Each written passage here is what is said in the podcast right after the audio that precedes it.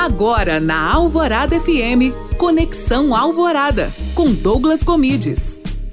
Olá, tudo bem? Seja bem-vindo a mais um Conexão Alvorada. E no programa de hoje eu vou te contar uma história de um pai que me procurou há pouco tempo porque o filho queria virar um youtuber e o pai não sabia muito bem lidar com aquilo.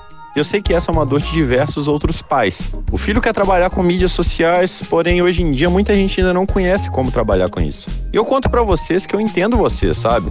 Foi assim também comigo. Meus pais não entendiam, meus pais não sabiam o que era. E tão importante quanto eles trabalharem é vocês saberem mais sobre isso. Então procurem se informar cada vez mais sobre o ambiente digital porque dessa forma vocês vão poder ajudá-los. E por mais que você não goste tanto do ambiente digital, é momento de você aprender para ajudar, porque certamente ele vai precisar de você. E o digital hoje em dia, gente, é um ambiente transformador que pode dar muita possibilidade. Mas é claro, conciliando também com outras obrigações, como escola, esportes e diversas outras coisas.